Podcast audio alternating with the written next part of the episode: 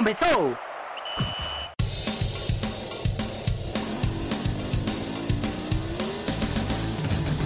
Mas qual é pouca, eu só tomo se 10k. Eu sou obrigado a falar que esse programa aqui tá uma porra. Fala muito!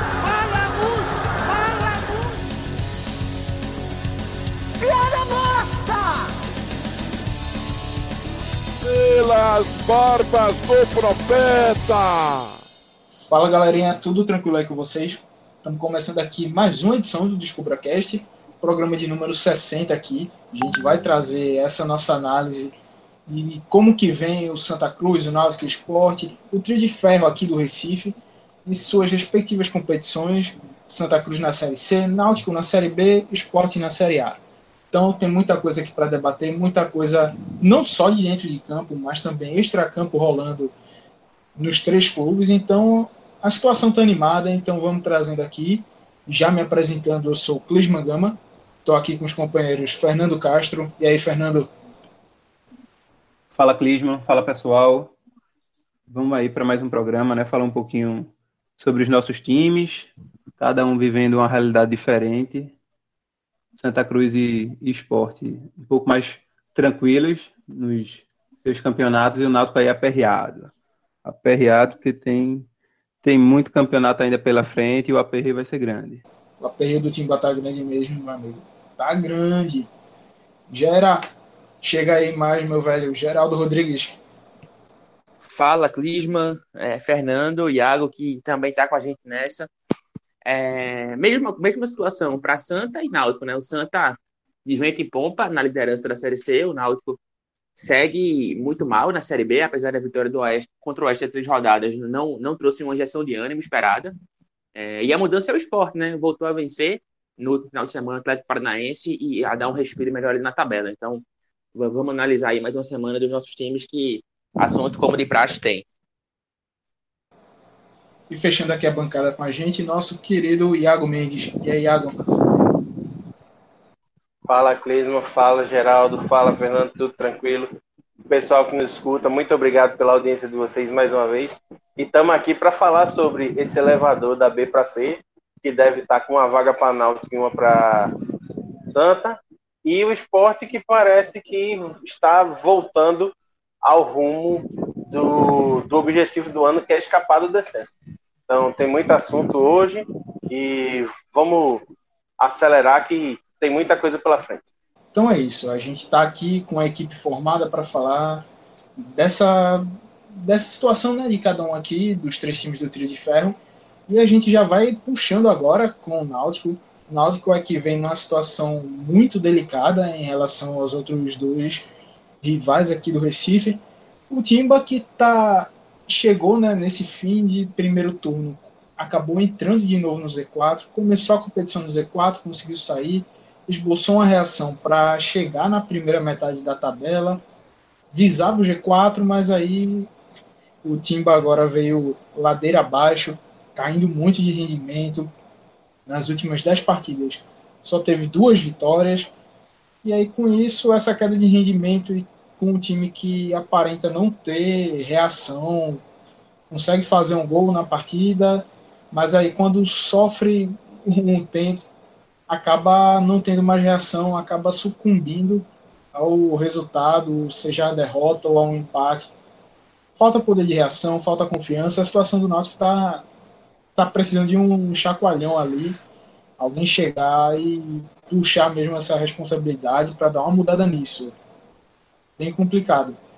E aí já queria ver com, com vocês aqui, começando aqui com o Fernando. Fernando, que avaliação que tu faz desse primeiro turno do Náutico na Série B? Olha, Clisman, primeiro um primeiro turno muito decepcionante, né?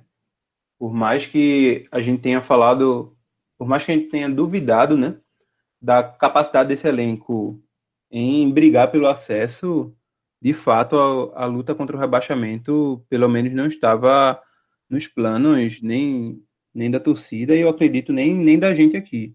Por mais que a gente tenha enxergado limitações nesse elenco, criticado a montagem dele, eu acho que, que a luta contra o rebaixamento é demais. E assim, o Náutico terminar o primeiro turno dentro da zona de rebaixamento, 17 posição, você aí falou que o Náutico com duas vitórias nos últimos 10 jogos, enfim, um time dentro de campo sem espírito nenhum de competitividade, não mostra nenhum tipo de reação, completamente apático dentro de campo, aceita o que, o que o, os adversários propõem. Então, assim, muito decepcionante mesmo esse primeiro turno do Náutico e que liga completamente o sinal de alerta. Porque, assim, o Náutico subiu para a Série B. Na prática, isso está longe de acontecer. E, assim, é impressionante até depois disso tudo, depois de um turno passado, depois de estar tá na zona de rebaixamento, depois de fazer uma, uma grande não, mas uma necessária reformulação no elenco, o discurso da diretoria do Náutico permanece o mesmo, né? Foi assim quando chegou até o, o novo executivo de futebol do Náutico, Fernando Leite, dizendo que, enfim, o time. Lógico que ele tem que dizer isso, né? Tem que dizer que o time tem capacidade, que o elenco tem qualidade, mas, assim, é óbvio que não dá para falar mais sobre é, acesso. O Náutico pode ter uma arrancada histórica, pode subir, mas, assim, hoje a briga do Náutico é contra o rebaixamento. O Náutico tem que urgentemente é, se livrar e atingir a pontuação necessária para se livrar o quanto antes do rebaixamento. Porque, assim, nenhum torcedor do Náutico imaginava, depois de uma bela campanha na Série C, depois de, da conquista de um título inédito, assim, a torcida do Náutico comemorou, comemorou justo, de forma justa, de forma necessária, mas, assim, eu acho, acredito que teve uma supervalorização por parte da diretoria em relação a esse título conquistado e a renovação de 80% do, desse elenco prova disso. Prova isso porque a gente apontou aqui até em programas anteriores a falta de qualidade que alguns jogadores têm para essa divisão, né?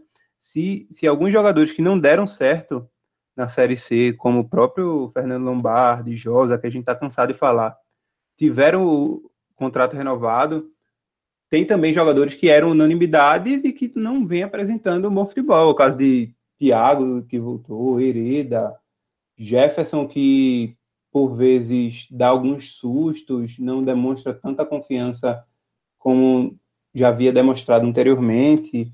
E além disso, tem as, as contratações que, se não todo mundo, mas muita gente elogiou. Foi Chiesa, Eric, que infelizmente não, não tem dado certo, né? Então, assim, vejo uma situação muito complicada do Náutico. É, gostei, aprovei muito a contratação de Gilson Kleina. Ele até no primeiro momento conseguiu é, fazer com que esse time recuperasse o espírito de, de, competitividade, né? Que eu acho que isso é uma coisa mínima que qualquer time tem que ter, aquela gana de vencer, aquela raça que o Náutico já não tinha com o Dalpozo. Nos primeiros jogos com, com o Gilson Kleina passou a ter, passou a pressionar mais o adversário, passou a tentar mais o gol, né? E agora voltou, voltou aquela amorosidade, né? Aquele, aquele time apático que é dominado pelos adversários e dificilmente, quando leva um gol, tem forças para reagir. Ô, Fernando, é, pegando esse gancho final de Kleina, é, eu concordo, eu gostei da contratação dele também, quando ele chega, gosto do, da mudança que ele traz para o Náutico, um time mais agressivo, um time de jogo mais apoiado, é, que tenta fazer o gol.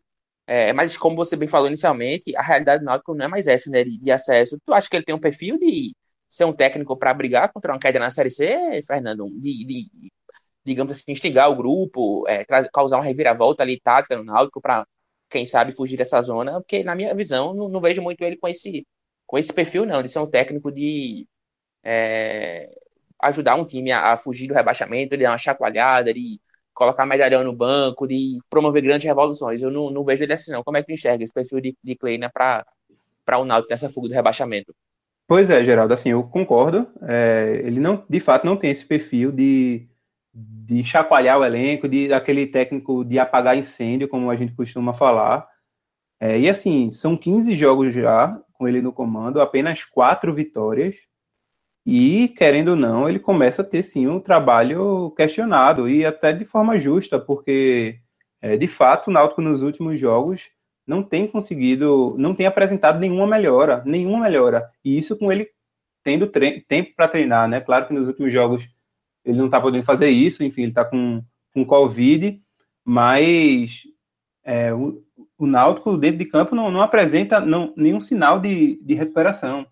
E aí eu, eu, eu, questiono bastante se ele tem de fato esse perfil, né? Porque assim, quando ele foi contratado, é, o pensamento da diretoria, da torcida, até da gente da imprensa mesmo, é, achou que um nome muito bom para a briga pelo acesso, né? Como ele já subiu com o Palmeiras, experiente, subiu, né?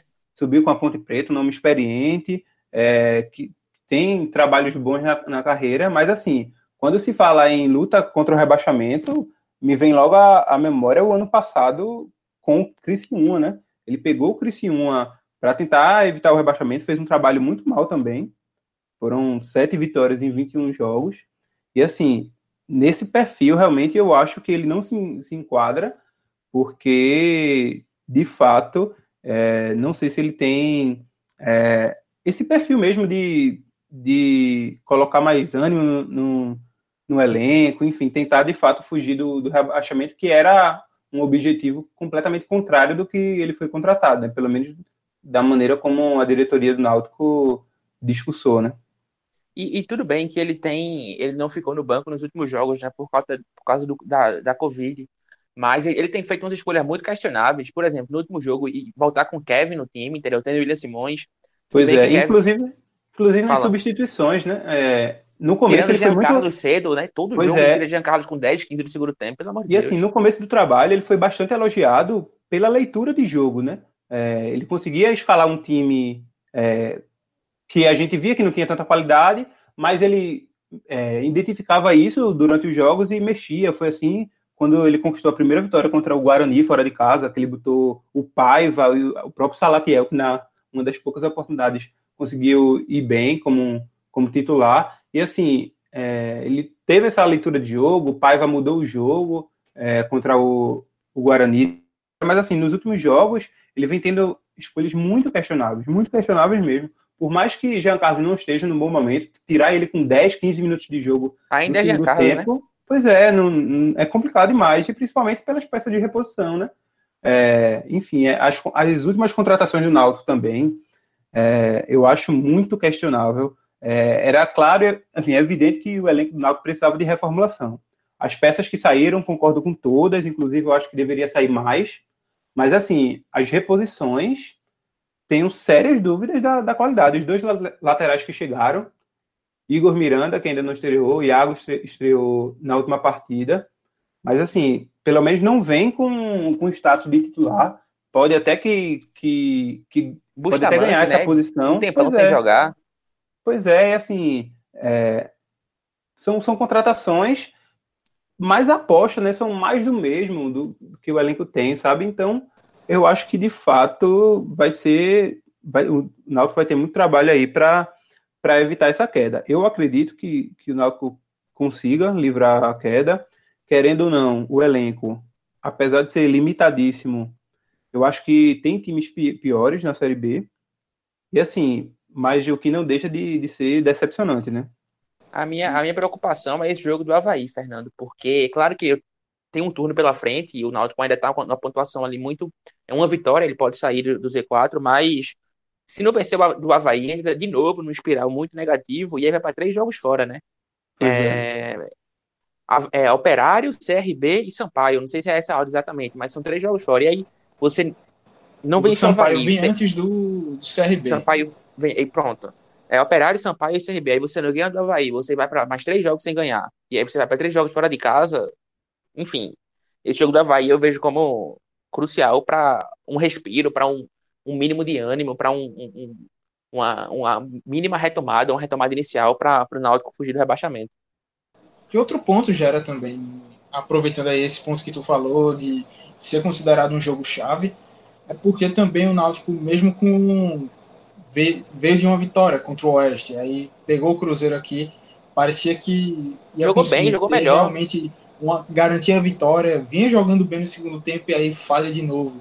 Ou seja, a confiança que começou a ser reconstruída com a vitória que veio do jogo anterior e a, a que vinha conquistando até já o, a reta final do segundo tempo ali, ruiu tudo de novo. E aí contra o CSA vem mais uma partida muito ruim. Péssima. É, essa oscilação é muito preocupante e eu não sei mesmo se, é, se Kleina mesmo ou o próprio elenco vai conseguir reagir por agora, porque a espiral negativa já segue. Falta de confiança é grande também. Se tropeça contra o Havaí, nesses três jogos fora, a, sim, mesmo sendo o cenário mais pessimista, mas a possibilidade de sair desses três jogos fora com zero ponto é muito real. Algo que o Náutico tem que tomar muito cuidado com isso, porque senão vai se afundando cada vez mais. A tabela, querendo ou não, ainda está favorável, vamos dizer assim, a ele poder escapar, porque não só o Náutico, mas se você pega também o Brasil de Pelotas, o Operário e o Vitória, vem numa, numa situação muito ruim. E esses três clubes o Náutico vai pegar agora nesse, vamos dizer assim, Início, nessa né? primeira metade do segundo turno. Vitória. O Operário já encara logo é após o Havaí. Então, apesar desse cenário de poder, nesses três jogos, ter sair com zero pontos, ser algo plausível, infelizmente, para o Náutico, mas também há oportunidades aí que o Náutico tem que saber fazer por onde para poder reconquistar essas vitórias e reconstruir a sua confiança. O Havaí é uma e, delas, como tu já bem adiantou. E, e fica até difícil porque o Náutico é, deu uma reformulada no elenco, saíram alguns jogadores, Lombardi, Josa, Salatiel, é, trocou o executivo de futebol, mudou ali a gerência de futebol, né, trazendo, saindo o Ítalo Rodrigues, mas aparentemente essa, esse fato novo, essa, digamos assim, essa injeção de ânimo, né, que a gente tanto fala, expressão tão popular, não acontece, né, no Náutico. É, e aí entra o dilema Gilson Kleina que a gente citou aqui. Eu não sei se quanto tempo o Náutico vai dar para Kleina, é, se Kleina vai ter capacidade mesmo de, de, retomar, e claro, e caso o Náutico decida tirar Kleina, se é, vai ser a tempo hábil do time é, ter uma, uma, um recomeço na competição, ter uma trazer uma reviravolta. É muito delicada a situação do Náutico. É, não queria estar na pele da direção, porque, como eu falei, já trocou direção de futebol, trocou executivo de futebol, trocou, trocou jogadores, enfim. E aparentemente a, espiral de dificuldade, de más, más atuações, de resultados ruins, de enfim, não, não, não tem passado no Náutico. Então é um momento muito delicado do Náutico, que acho que é o mais difícil da gestão de, de Edno Melo. É, não mais difícil porque ele pega em 2017 ali no meio, o time caindo para a Série C, né? Mas enfim, extremamente delicado o momento do Náutico atualmente. Iago, já queria agora puxar contigo, você que vai ser o, o homem das estatísticas aqui do Náutico nesse momento. É, teve dois pontos aí levantados por tu sobre esse baixo aproveitamento do Náutico em casa e as projeções quanto a acesso, rebaixamento, como é que tá isso aí. Estava é, até dando uma olhada nisso também, que quanto ao, ao aproveitamento do Náutico né, na, na temporada dentro dos aflitos, é horrível, porque são apenas 43,3% em 20 jogos disputados, que isso aí resulta em 5 vitórias, 11 empates e 4 derrotas. Ou seja, está é, muito longe de ser o Náutico dentro de casa, que sempre foi um time temido e muito difícil de ser batido lá nos aflitos.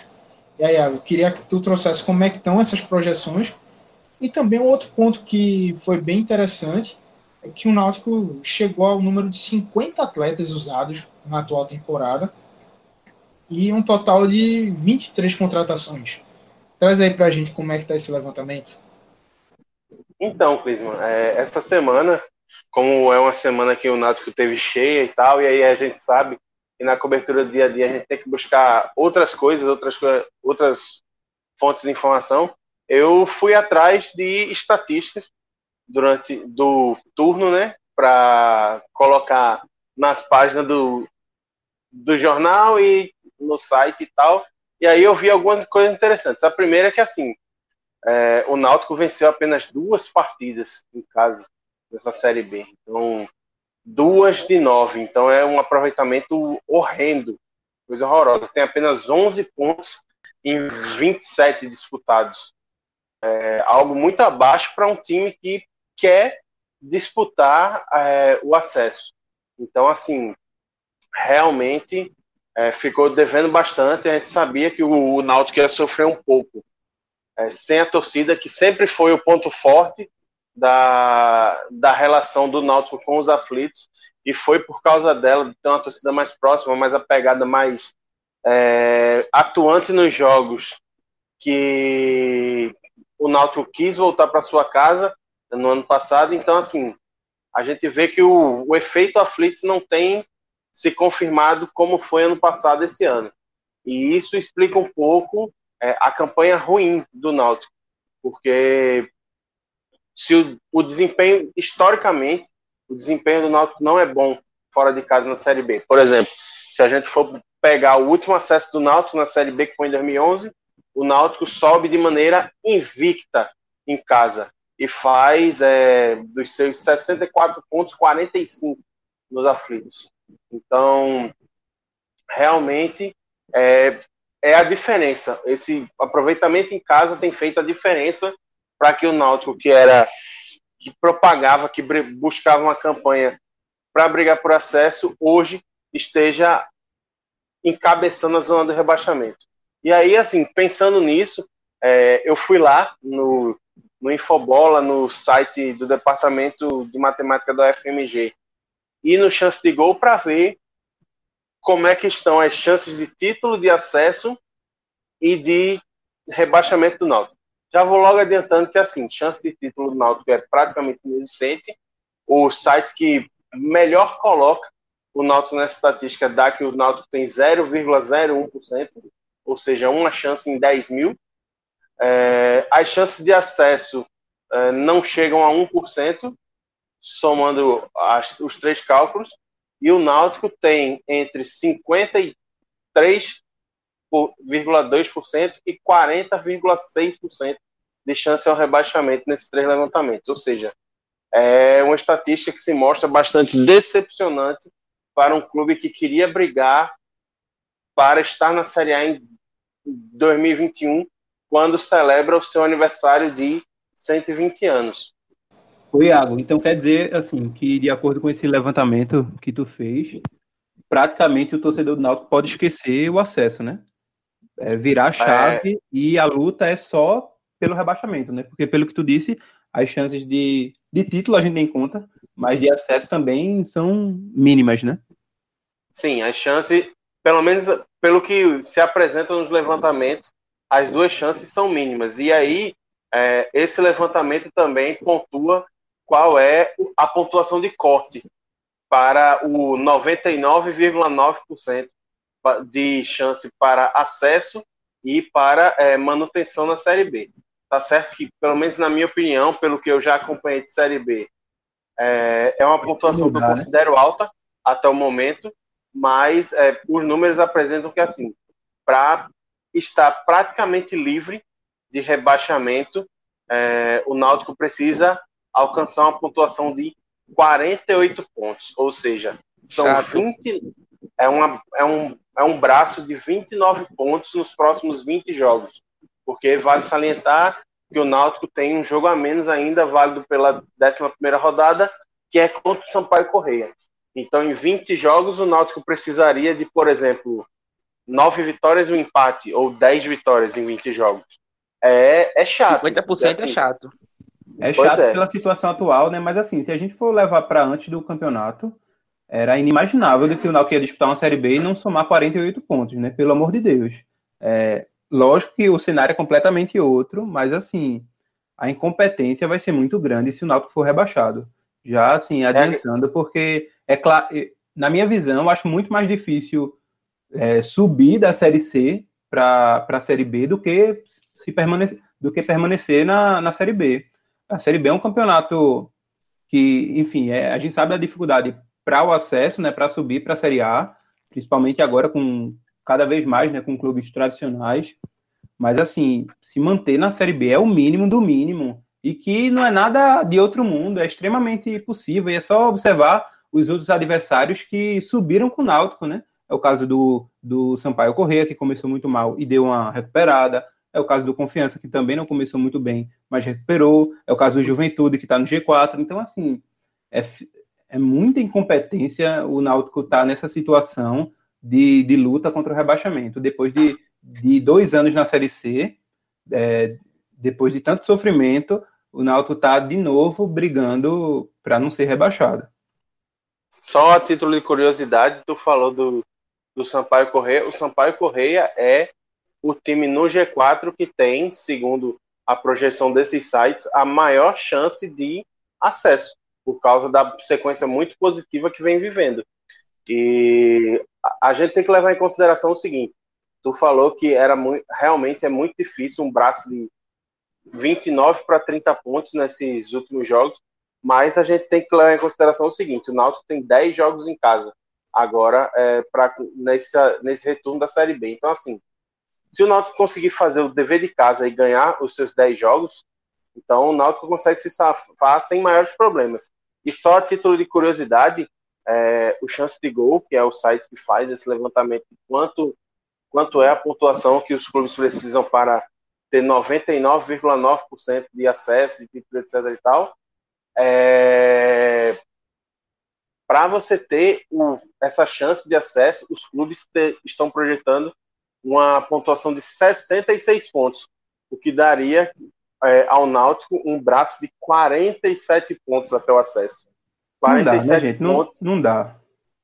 47 pontos, que é uma pontuação superior em 7 pontos a o que fez a Chapecoense nesse turno, e foi líder com a melhor defesa da história da Série B nos pontos corridos.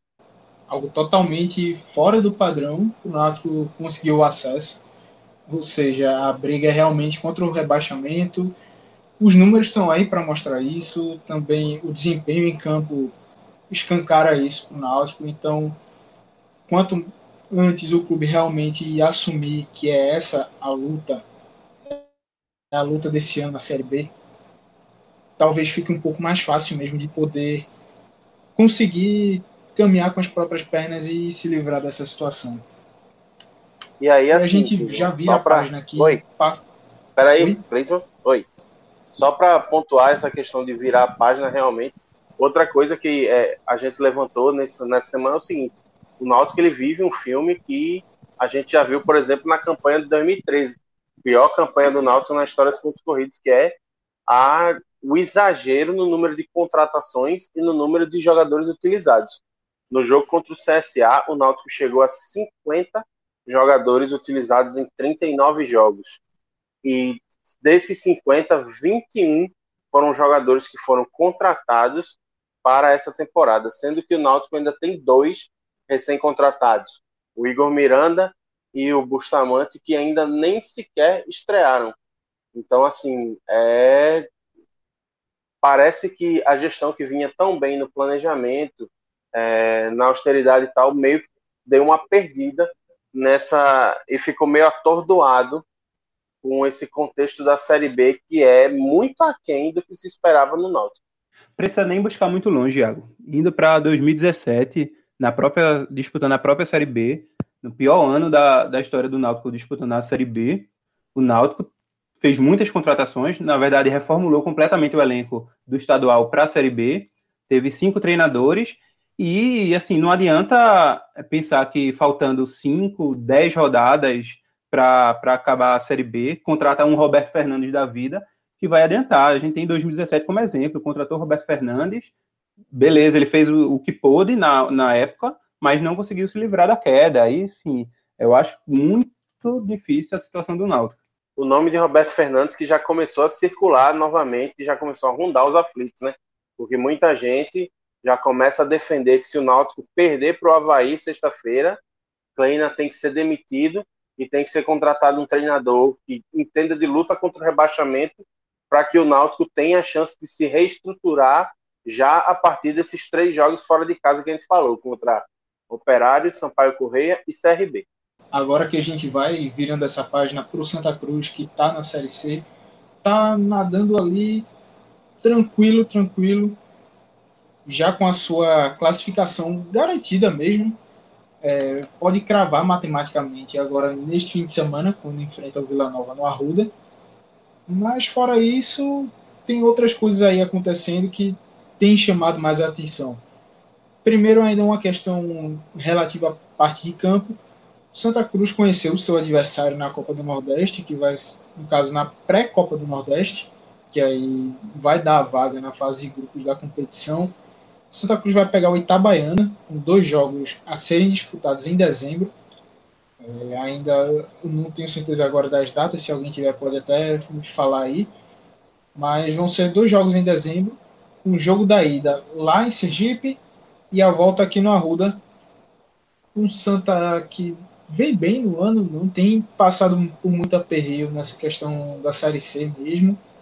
Então, apesar de um jogo que vai estar numa, numa fase mais avançada da competição, acho que dá para o Santa conseguir fazer esse, esse controle, assim, é, em pesar bem, na verdade, dosar é a palavra correta, nos seus atletas para cada jogo aí, administrar o elenco. Acho que não deve ter muito muito problema para o Santa. Mas aí, Iago, o que é que tu achou desse sorteio aí do Santa Cruz pegar o Itabaiano?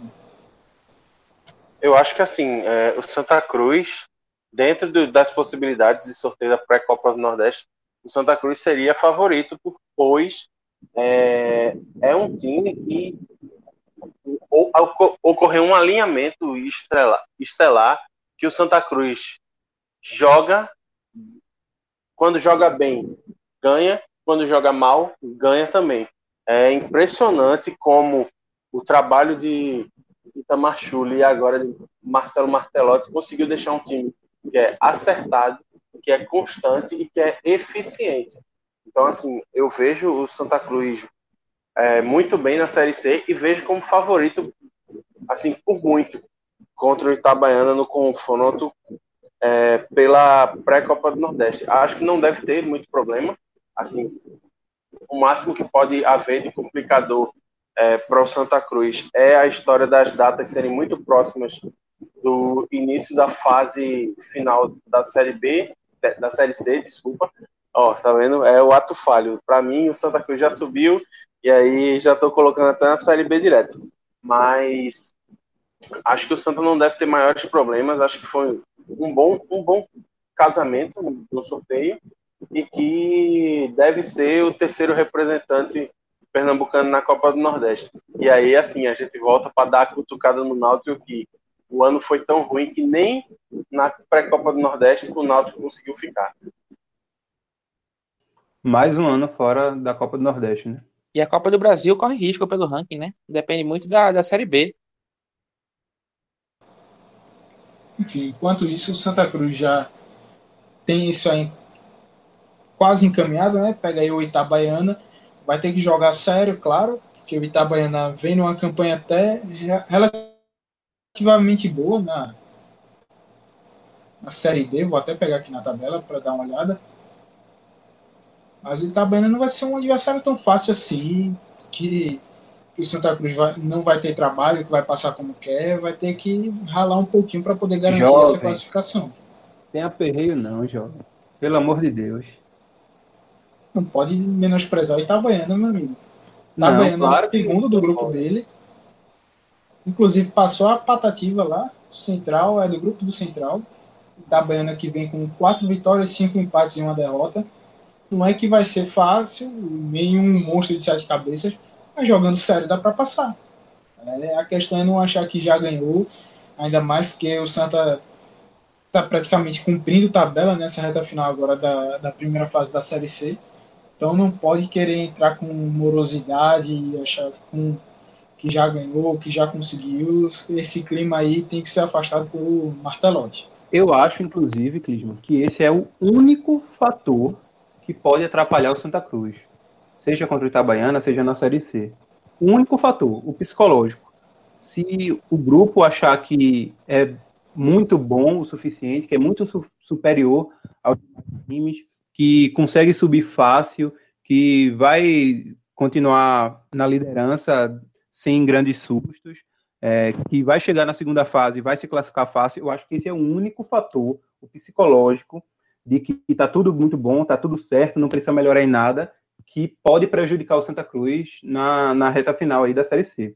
Porque, assim, como o Iago falou, o trabalho de, de Itamar e agora de Marcelo Martelotti, a gente até discutiu durante durante os programas sobre essa troca, né, que poderia, sim, é claro, afetar é, o grupo né, troca de comando, até pelas características diferentes dos treinadores, mas assim, a gente vê na prática que não afetou em nada, né?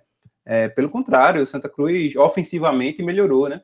Então, eu acredito que, que o Santa Cruz, com os pés no chão, é claro, esse discurso até soa chato, né? É, colocar os pés no chão, ter calma, ainda não ganhou, tem muito campeonato pela frente, mas assim, de fato é preciso fazer isso, ter essa ideia, colocar isso na mente dos jogadores, do elenco. Ô, Fernando, pra, mas, pra mas eu acho que vaga, né? esse elenco do Santa é, não, não cairia nessa, não. É um elenco muito cascudo. Dani, sim, William, Bileu, Chiquinho, Didira, Pipico, Paulinho. É, Paulinho, pô, exatamente, muito jogador, enfim, que sabe, é, tem pé no chão, tem experiência, vai saber é, quando, quando é a hora de, de, manter a seriedade, quando o time pode dar uma descansada, como foi contra o Imperatriz, né, você descansa ali dentro de campo, sem forçar, é, mas claro, sem, sem perder a atenção, enfim, é, eu acho que questão de concentração, acho muito difícil o Santa sucumbir. É, é se preparar, seguir, seguir a tatuada que deve seguir, é, ir bem contra o, o contra Itabaiana e torcer para. Evidentemente, não tem nenhum tipo de lesão nem nada fora do curso, né? E bastidores não, não interfiram para o Santa consolidar esse acesso, porque seguindo nesse ritmo, a próxima fase vai ser um quadrangular e não um mata-mata. É, acho que o Santa Cruz tem tudo, tudo mesmo para, enfim, voltar para a Série B do brasileiro. E além dessa parte de dentro de campo, fora de campo, o Santa Cruz também está com bastante movimentação aí. É, o clube que nessa questão de umas brigas judiciais acabou já marcando mesmo as eleições, tendo que cumprir uma obrigação de, de marcar as eleições do executivo e deliberativo. Estão marcadas para o dia 14 de dezembro. E pelo que se desenha o cenário, que está praticamente confirmado, é que haverá apenas duas chapas brigando, entre situação e oposição aí, brigando pelo por ver quem que vai comandar o Santa Cruz no próximo triênio. É, até o momento, né, só a chapa de oposição foi lançada. É, o candidato a presidente executivo é o advogado André Frutuoso, vice-presidente do executivo Joaquim Bezerra, que já foi, já ocupou esse mesmo cargo no primeiro mandato de Antônio Luiz Neto no Santa para presidente da Comissão Patrimonial Tomás de Aquino, o Conselho Fiscal, o desembargador Bartolomeu Bueno, que também participou desse primeiro, dessa primeira gestão de Antônio Luiz Neto, o Conselho Deliberativo, o conselheiro Mário Godoy, que encabeçou a, a, Comissão de Reforma do Estatuto de Santa Cruz, de lá de dentro, fez todo, participou de todo esse processo, e no Conselho Fiscal, o Eduardo Petribu. Então, esses foram os nomes lançados pelo ProSanta, que contam com a adesão de vários movimentos de torcedores externos que não estão ainda nessa. não chegaram a querer montar um, uma, uma chapa para poder disputar essa eleição, se aliaram aí com o Pro Santa, como exemplo do próprio Intervenção Popular Coral, que vem ativamente brigando nessa questão para fazer a reforma do Estatuto do Santa Cruz sair do papel então se aliaram aí várias alas diferentes. Estão nessa questão da oposição que está ganhando bastante força. E a gente tem aqui, eu diria, sem medo de errar, vai ser a eleição mais disputada do Santa Cruz na década. Acho que está bem na cara. E vai, ser, vai lembrar muito a época que foi da eleição, tanto a, a de Edinho, na, na saída de Romerito Jatobá, como também foi na própria saída do Edinho ali, em 2008, por aí, 2008 mesmo, em questão de, de efervescência e quanto que os ânimos devem estar exaltados com tudo isso. Então, nesses últimos anos aí, nessa década, seleção agora vai realmente, o buruço vai ser grande, a movimentação vai ser muito grande. É, por outro lado, a situação do Santa Cruz aí, o presidente é, Constantino Júnior, até agora ele não deve ser o candidato, ele deve seguir outro rumo, mas o, esse lado aí da situação até agora não, não chegou a um consenso de um nome para encabeçar essa lista. Fala-se aí no próprio Antônio Luiz Neto, que hoje é presidente da comissão do Conselho Fiscal de Santa Cruz, do Conselho de Administração, perdão, é, que pode aí ser o candidato, mas até agora não tem nada certo. Procura-se procura também outros nomes. Ou seja, é algo que vai ser decidido ainda mais à frente, mais para perto da eleição. mas por enquanto não tem nenhum nome, algo que, não, que tenha se tornado unanimidade ainda entre as pessoas da situação do Santa Cruz. E acho que como último ponto aqui, Fernando, já queria que tu puxasse um pouco aqui do que esperar desse jogo do Santa contra o Vila Nova agora no fim de semana. O Santa Cruz que enfrenta o Vila no Arruda no sábado às, às 19 horas. Ou seja, um jogo aí que é contra o único time que derrotou o Santa na competição, apesar de ter vencido sem ter jogado nada com um gol foi acho que foi do Emmanuel Biancucci que ele pegou de primeira uma bola no ar lá na intermediária e guardou na gaveta do Michael Clayton. Acho que nunca mais ele acerta um chute desse.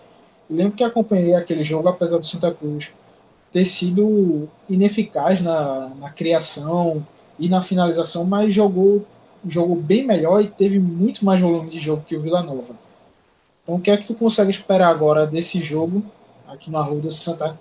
Vai seguir nessa sequência de vitórias e realmente consegue essa classificação matematicamente para a próxima fase? Então, Clisma, eu acho difícil não, não projetar mais uma vitória do Santa Cruz, né? É um jogo no Arruda, é, onde o Santa Cruz faz um bom campeonato, contra o único time que perdeu, né? Além disso, além disso tudo, do, do bom campeonato que o Santa Cruz faz, seja na classificação, com a pontuação que tem, seja do bom futebol, também vai ter essa motivação a mais que a gente citou, que é o caso de, de enfrentar o único time que perdeu é, nessa Série C, né? Enfim, foi uma derrota 1 a 0 apenas, né, fora de casa, com aquele gol aquele gol que joga que Emmanuel Biancuti praticamente achou, né? Assim, lógico que ele tem o mérito dele, mas assim, basicamente só foi isso. Então, assim, eu acredito que o Santa Cruz deva conquistar sim uma vitória. O Vila Nova é um dos adversários mais difíceis da chave, acho que é o time mais qualificado, tanto que está tá logo atrás de Santa Cruz na vice-colocação, mas assim, para ver a, a, diferença e, e, de certa forma, o conforto que o Santa Cruz está nesse grupo, é que apesar do, Vila Nova ser o vice colocado, está a seis pontos de distância, né? Então, por mais que o Santa Cruz perca esse jogo, ainda fica três pontos à frente do, do Vila Nova. Então, assim, é um jogo para sacramentar de vez essa classificação antecipada do Santa Cruz. É um jogo para para sacramentar de vez também o bom futebol que o, que o, que o time vem jogando e para é, motivar é, por completo o elenco, né? para mostrar que tem capacidade, porque eu acredito que o Santa Cruz tem tudo para vencer e descontar aí essa derrota que, que sofreu na, no primeiro turno, né, no, no jogo de ida.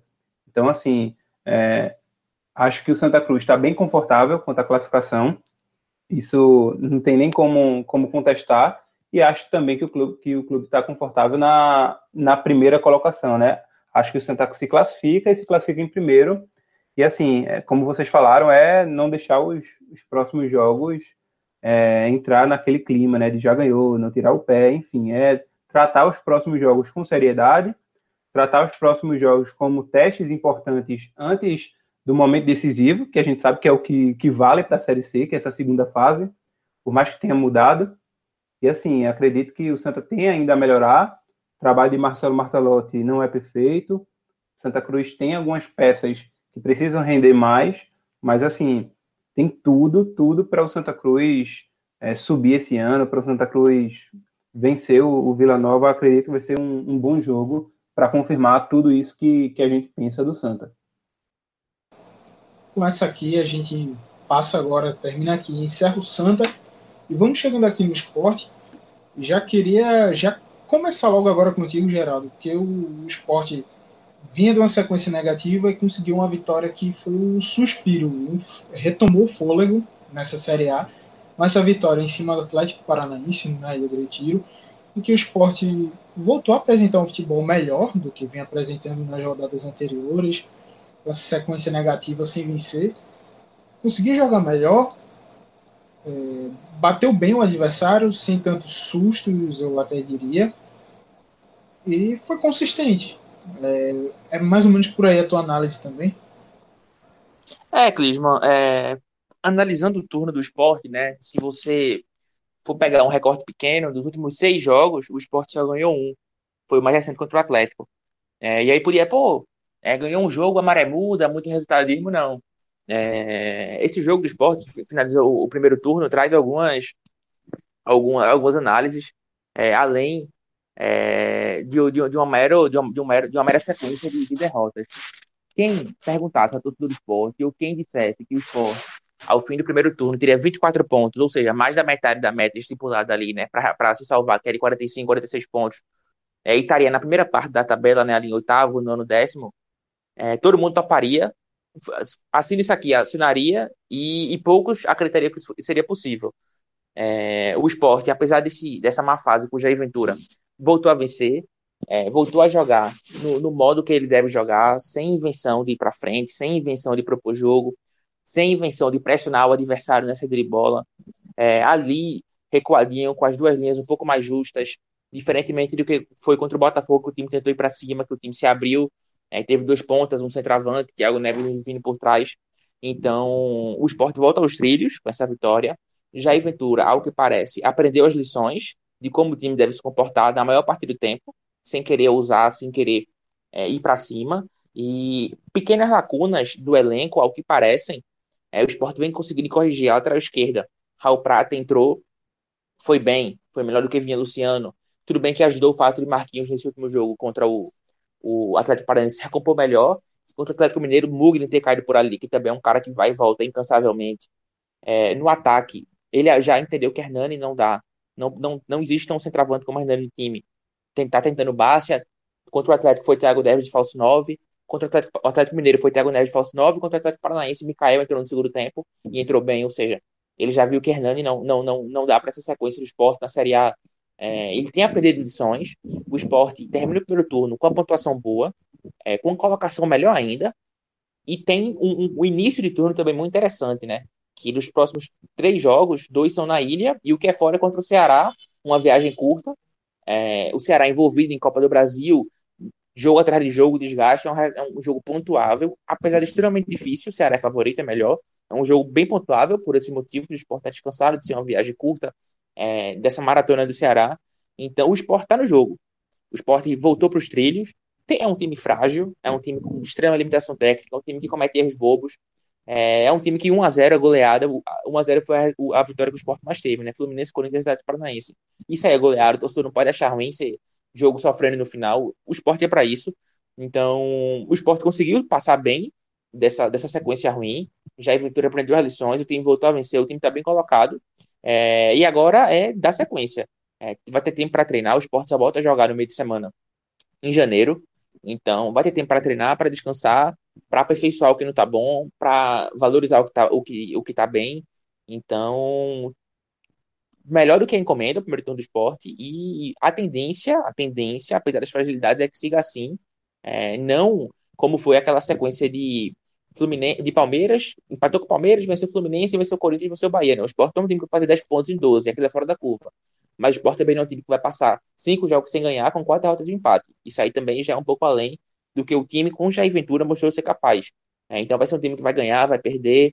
E, e o que o torcedor mais espera, o que me parece factível, apesar de difícil, é fugir dessa, da zona de rebaixamento. Eu acho que o Sport tem condições sim de, ao fim do turno, estar tá em 16, que é o mais importante aí para essa temporada, né? É, permanecer na Série A depois de, de tudo que foi um ano, eliminações vexatórias, em Copa do Brasil, em estadual, em Copa do Nordeste, extrema, grande crise financeira, enfim. 16 seria algo para ser muito comemorado na Ilha do Retiro e algo que se mostra com Jair Ventura bem factível de ocorrer. Já partindo daí, o que esperar no segundo turno? Iago, o que, é tu projeta para esse segundo turno do esporte, depois de um primeiro turno que surpreendeu a todo mundo, com 24 pontos, o ponto de corte está baixo, se não me engano, está por volta de 39, 40, acho que é algum negócio assim. Então, é, cinco pontos abaixo, pelo menos, do, da média histórica de 45. Ou seja, no pior dos cenários aí, o esporte precisaria de 16 pontos, vamos dizer assim, 15, 16 pontos para se livrar em 19 rodadas aí. Então, como é que tu avalia, como é que tu projeta? E dá para dizer que seria só um desastre para poder tirar o esporte da, no caso, colocar o esporte no Z4 e ser rebaixado, ou esse desastre aí é algo ainda factível dentro de todo o cenário que o esporte se situa no ano? Eu acho que a palavra para definir esse primeiro turno do esporte é exatamente essa que você usou, surpresa.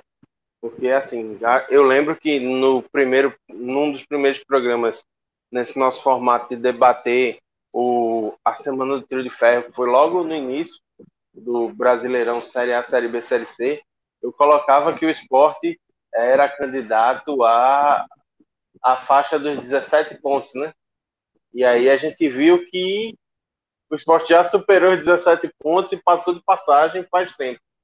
E assim, a chegada do Jair Ventura realmente é um é um marco. Ele fez o time jogar muito próximo do limite logo na sua chegada. O time entendeu as suas limitações, entendeu como precisa jogar para se manter competitivo na Série A.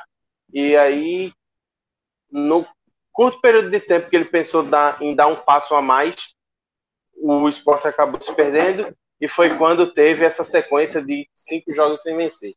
Então, assim, é, o Jair no jogo contra o Atlético, ele retorna ao que se esperava do esporte, um time de marcação forte e que busca jogar no erro do adversário e já conseguiu retomar o caminho das vitórias contra um frágil Atlético Paranaense, diga-se de passagem. É, que, inclusive, a gente comentava antes da gravação, estamos gravando é, durante o jogo entre Atlético Paranaense e Flamengo pela Copa do Brasil, e agora já adentramos pelo Jornal da Globo, é, que o time do Atlético Paranaense era comparado com o do ano passado, era um time muito frágil, muito frágil mesmo. E aí, assim, o Sport conseguiu aproveitar essa fragilidade e vencer, e, assim, vem sendo, se não assim, amplamente dominante, mas vem conseguindo fazer o dever de casa dentro da Ilha do Retiro. Venceu o Fluminense, venceu o Corinthians, é, venceu o Goiás, venceu venceu o próprio Atlético Paranaense. Me foge agora se teve mais alguma vitória. Não, venceu o Ceará, inclusive. Ceará. E aí, isso, valeu, Gera. Venceu o Ceará. E aí, assim, a gente vê uma grande quantidade de pontos conquistada em casa. Ou seja, é, algo que, para o cenário do Náutico, que a gente falou no começo, que não estava se aplicando, o esporte está conseguindo fazer. É, são dois times que historicamente não têm nos pontos corridos uma forte presença fora de casa, não são muito de ir lá e arrancar duas, três vitórias seguidas, de fazer 30 pontos num, num campeonato fora de casa, mas que tem, pelo menos no caso do esporte, tem conseguido basear sua trajetória a partir do mando de campo. E aí, assim, para o jogo contra o Ceará, eu vejo o seguinte: o Ceará é um time que encaixou muito bem com o Guto, ex-treinador do esporte. E aí, assim, a lei do ex já começa a bambear as pernas de metade do mundo aqui pelas bandas de Recife, mas que deve tirar o pé no jogo contra o esporte. Por quê? É, passou passou para as quartas de final da Copa do Brasil contra o Santos hoje, já tem o sorteio de quem é o adversário na sexta-feira e já joga na próxima quarta. E aí, assim, é um, são dois jogos que valem é, um, uma grana muito interessante para o Ceará. Então, não, não, eu, não, eu não vejo, eu, pelo menos eu, se eu fosse dirigente, eu não veria com bons olhos é, o Ceará colocando força máxima contra o esporte e acabar perdendo o jogador por desgaste ou por lesão para um jogo mais decisivo. Então, para mim, o esporte teve um primeiro turno muito bom e o jogo contra o Ceará já é um bom horizonte que se abre. Então, é, o esporte mantendo seu jeito de jogar, mantendo a cabeça no lugar, entendendo a sua função no campeonato, e já Ventura parando de insistir em, em jogadores como é, Hernani, que é uma terra infrutífera, nada cresce ali, ele não consegue dar continuidade nenhuma jogada. É, investindo mais em Mikael, que voltou de confiança e que das poucas apresentações que teve foi bem, é, achou uma boa solução para a lacuna do Sander, que é o Raul Prata, que muita gente agora já começa a duvidar se ele é lateral direito mesmo ou se ele é lateral esquerdo e enganou a turma na Ilha do Retiro esse tempo todo. Então, assim, aos poucos, é, o esporte lucrou muito a pontuação que teve no primeiro turno e aos poucos vai se encaixando e se tornando um time ainda mais sólido para esse segundo turno. Acho que vai precisar remar, só que não vai ter um braço tão longo. Não vai precisar fazer mais 24 pontos no segundo turno. Acho que vai precisar de menos. Acho que vai trabalhar ali. É, historicamente, a média na, é de 42 pontos para escapar do rebaixamento. Acho que vai variar um pouco para mais, um pouco para menos. Então, acho que o esporte encaminhou bem essa permanência e trabalhando com seriedade, acho que só um desastre faria com que o esporte fosse rebaixado. O Fernando, e agora puxando o, o gancho para tu, como é que tu projeta esse reencontro aí do esporte com o Luto Ferreira? É, Iago já adiantou aí parte, que o Ceará deve vir aí nessa questão um pouco mais. É, tirando um pouco o pé, já que visa também as quartas de final da Copa do Brasil. Mas como é que tu vê a diferença daquele esporte com Guto Ferreira do começo do ano para o esporte de agora com Jair Ventura? É, eu sei que é um pouco difícil traçar esse paralelo, mas aquele cenário muito negativo que se traçava lá na frente com o Guto, que começou a ter uma derrocada, com o Daniel Paulista se concretizou e com o Jair realmente deu essa mudada no que se esperava do esporte. Como é que tu avalia essa questão desse reencontro aí? Pois é, Clisman, assim, é difícil de fato comparar. O momento é completamente diferente, os times, os adversários são completamente diferentes e o que engrandece ainda mais o trabalho de Jair Ventura no esporte, né? É, Guto, Guto Ferreira iniciou a temporada no esporte merecidamente, é, até pela boa Série B que fez no ano passado, um campeonato de estabilidade, de equilíbrio, sem grandes sustos. Apesar de, de, de ser questionado um pouco, né, enfim, com aquela quantidade de empates, enfim, sempre o, o, treinador vai, vai ser questionado em algum momento, né? Mas, de fato, esse ano o esporte iniciou muito mal, né? Tanto com, com o Guto Ferreira, tanto depois com a troca com o Daniel Paulista, que não funcionou, né? De fato, o Daniel Paulista, nessa passagem do esporte, não foi bem. É, desde, desde o Campeonato Pernambucano, com, com Guto Ferreira, eliminação precoce na, na Copa do Brasil, eliminação na Copa do Nordeste já com, com Daniel Paulista. Então, assim, o esporte, o primeiro semestre do esporte foi muito, muito, muito mal, tanto que era quase unanimidade é, que tanto a torcida quanto a imprensa, a própria diretoria, enfim, o principal objetivo do, do esporte nessa Série A era sim a, a permanência, né? E a gente traçava aí essa permanência como muito difícil, né? Por conta do futebol jogado, nem só por conta dos fracassos, mas também porque o esporte dentro de campo não apresentava um futebol bom, né? Até disputando o quadrangular da, da, da permanência no, no, Pernambucano, aquele, aquele fato vexatório da história do esporte. Então, assim, enfrentando até o, o Vitória na Ilha do Retiro, sem conseguir apresentar um bom futebol. Então, assim, a virada de chave com o Jair Ventura no comando foi algo impressionante, surpreendente para mim. É, de fato, eu não imaginava que o Sport ia terminar o primeiro turno com 24 pontos, na nona colocação. Então, assim, com cinco pontos de diferença do primeiro time que abre a, a zona de rebaixamento, que é o Curitiba. Então, o trabalho com, com Jair Ventura tem sido muito bem.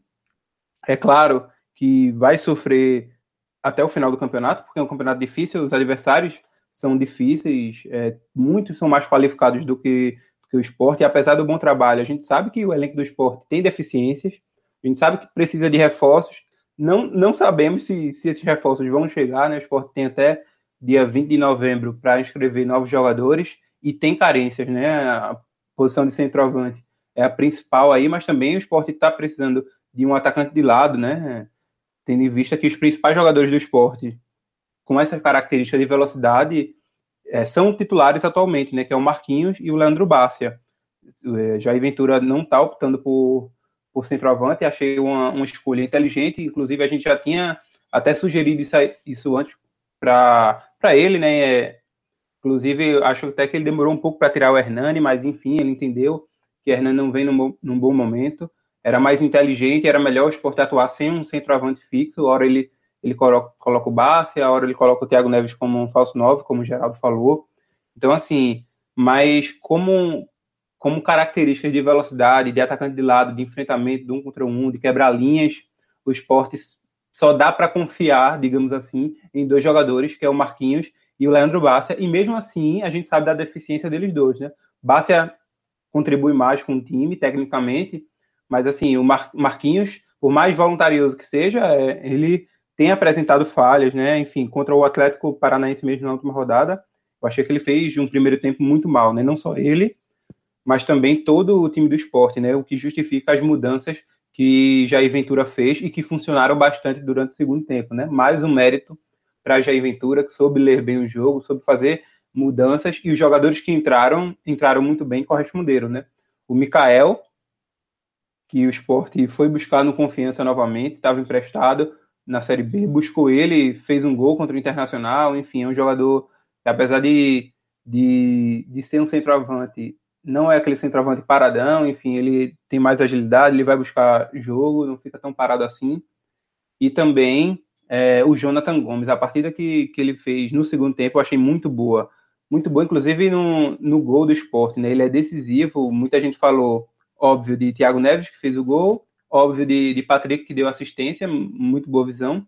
Mas metade a jogada do gol é de Gomes. Metade do gol é de Gomes. Metade do gol é de Gomes, porque assim, a visão que ele tem, o passe sensacional para Patrick, quebrando a linha, um, passe, é, um passe vertical. Então, assim, ele ele é um jogador muito voluntarioso. Eu gosto bastante de Jonathan Gomes, porque é um jogador, enfim, como, como aqueles estereótipos né, de, de argentinos, de uruguaios. Ele é um jogador raçudo, ele tem qualidade técnica, vai para cima, não tem tanta recomposição, não tem tanto poder de marcação assim, como é o caso de Lucas Mugni, por exemplo.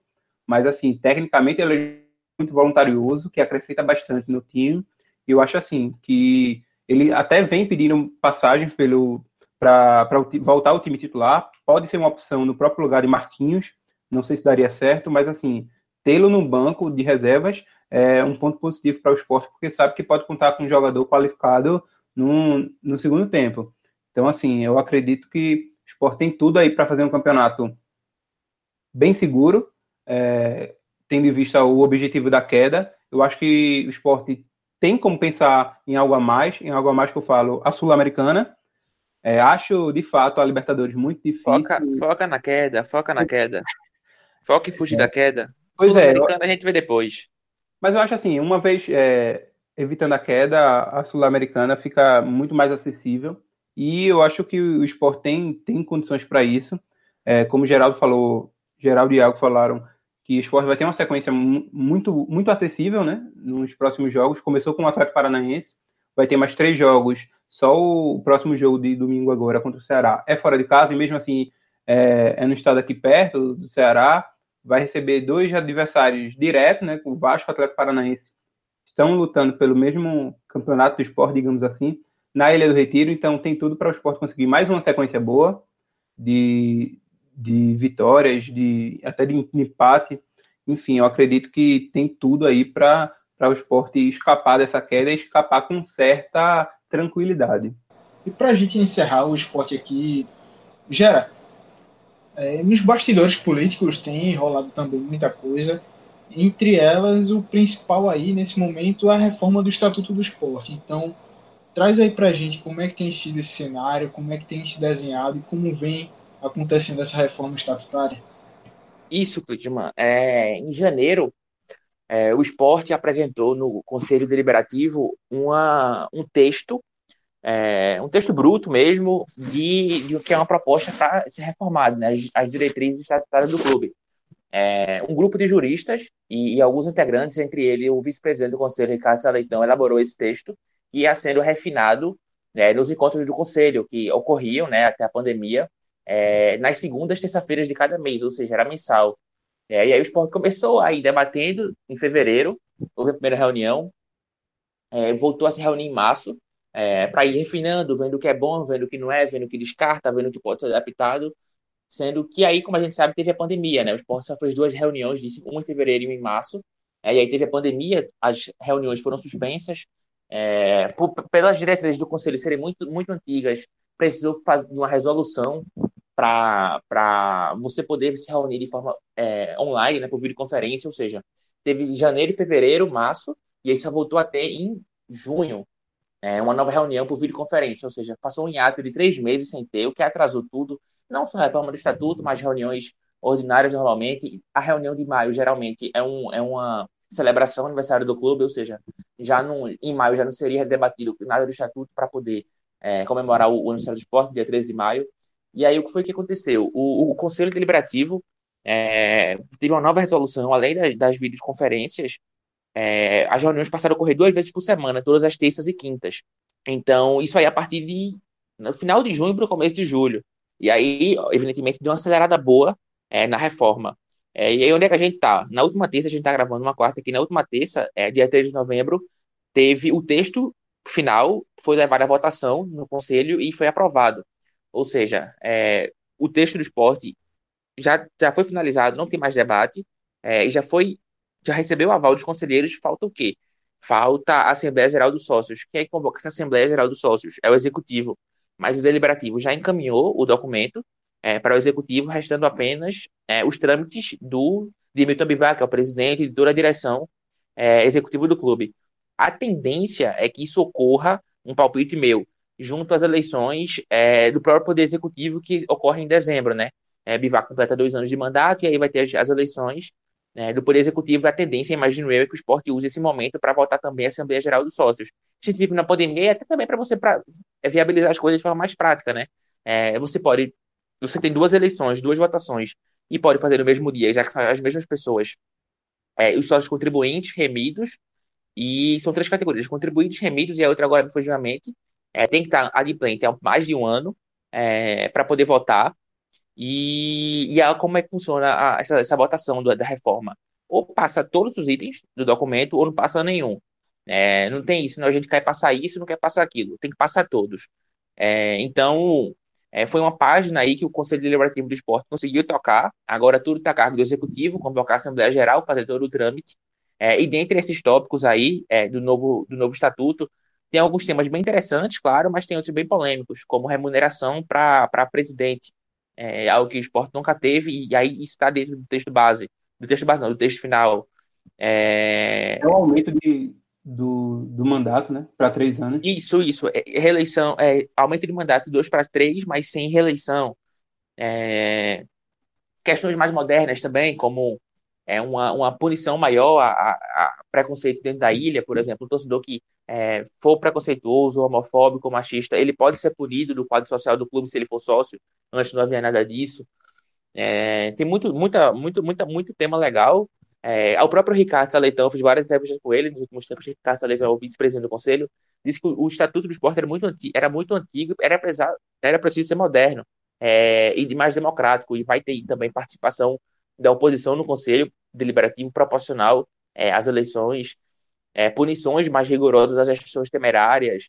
É, você não pode ser um, um, um, dirigente do esporte e querer concorrer a um cargo público, a um cargo, a um cargo eletivo. Você tem que se é, licenciar do, do seu cargo sendo esporte e vice-versa. Se você estiver na, na política, você não pode ser um dirigente do clube.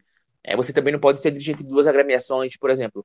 Você é dirigente do esporte de um, de um time menor é do, de Pernambuco, isso até aconteceu recentemente. Do retrô, é, no caso. Exatamente. É, o Sport quer ter esse tipo de coisa, enfim. É, são quase 30 tópicos que, que o esporte é, quer passar aí, né? Quer modernizar seu estatuto. E a tendência, como eu falei, é que seja levada à votação é, no dia em dezembro, quando ocorrem as eleições do, do, do Poder Executivo do clube. Foram quase 10 meses, né? Começou em janeiro, entre pausas, resoluções para ocorrer duas vezes por semana, resoluções para ser por videoconferência. Foram quase, 10 meses de debate, de refinamento, de conversa, de discussões. E aí o esporte conseguiu, é, de, uma, de uma maneira pacífica, tranquila, é, dentre os membros do conselho, chegar a esse, esse texto final. E agora depende só do, do poder executivo do clube convocar a assembleia e os sócios aptos votarem é, se aprova ou se não aprova. Então é por aí mesmo, Geraldo já adiantou bem, traçou como é que está essa situação do esporte quanto à sua reforma do estatuto. E a gente vai chegando aqui ao fim de mais uma edição do DescubraCast, edição de número 60. A gente trouxe todo esse balanço aqui de como vem o Náutico, o Santa Cruz e o esporte. Então, já queria aqui agradecer a você que acompanhou a gente até aqui. Quem ainda não nos segue nas redes sociais, procura lá no Instagram e também no Twitter, arroba Caixa Brita. pode chegar lá, comentar, entrar em contato com a gente, fazer uma crítica, uma sugestão, o que for. Chega lá, fala com a gente, manda a tua ideia no Facebook, facebook.com barra Caixa Brita, também pode chegar lá, mandar ideia para a gente, entrar em contato, beleza? Então, agradecer aqui aos companheiros que estiveram comigo, a você que nos ouviu até o momento. Então, um grande abraço e até o próximo programa.